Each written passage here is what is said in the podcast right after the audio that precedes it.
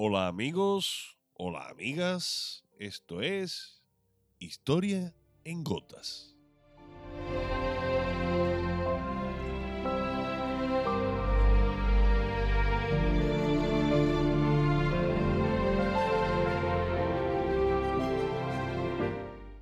Hoy amigos y amigas os voy a hablar de un espía en Londres, un espía español.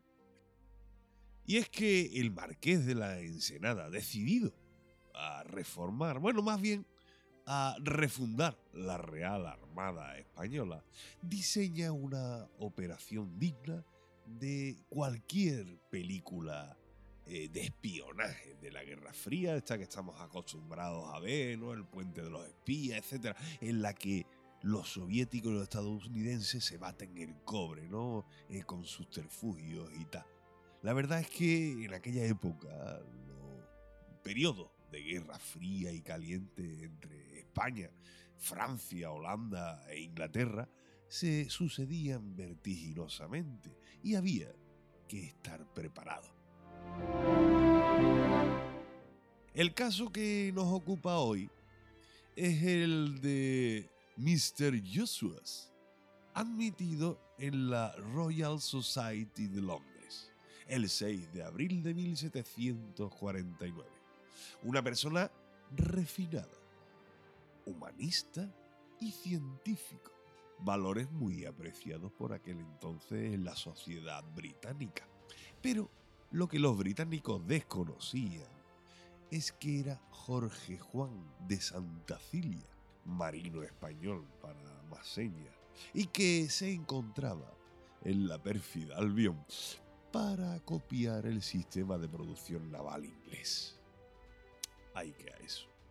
Para ello, se dedica a visitar arsenales y diques y se fija, la verdad es que en todo, en plano, en forma, en modos de trabajar, todo por el beneficio de una España que necesitaba una nueva armada desesperadamente. Pues amigos, sin armada no hay imperio. En un periodo de 18 meses consigue hacerse con los favores de más de 50 técnicos navales ingleses. Técnicos en construcción de navíos, de velas, cordajes, etc.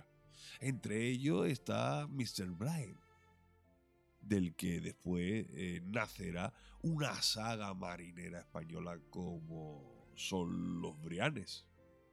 Detectado por el servicio secreto británico, comienza su cacería.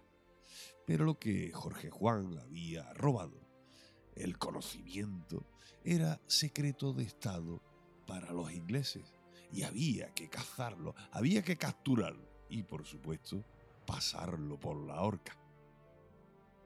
Disfrazado de marinero francés, arriba a las costas gabachas a bordo de un pequeño barco, regresando a España y poniendo en marcha junto a Zenón de Somo de Villa, el marqués de la Ensenada, la reforma en profundidad de la Real Armada.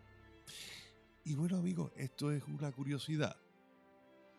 No solo hay espías extranjeros, tuvimos un espía español, Jorge Juan, en 1749. Así que ya sabéis, una cosita más.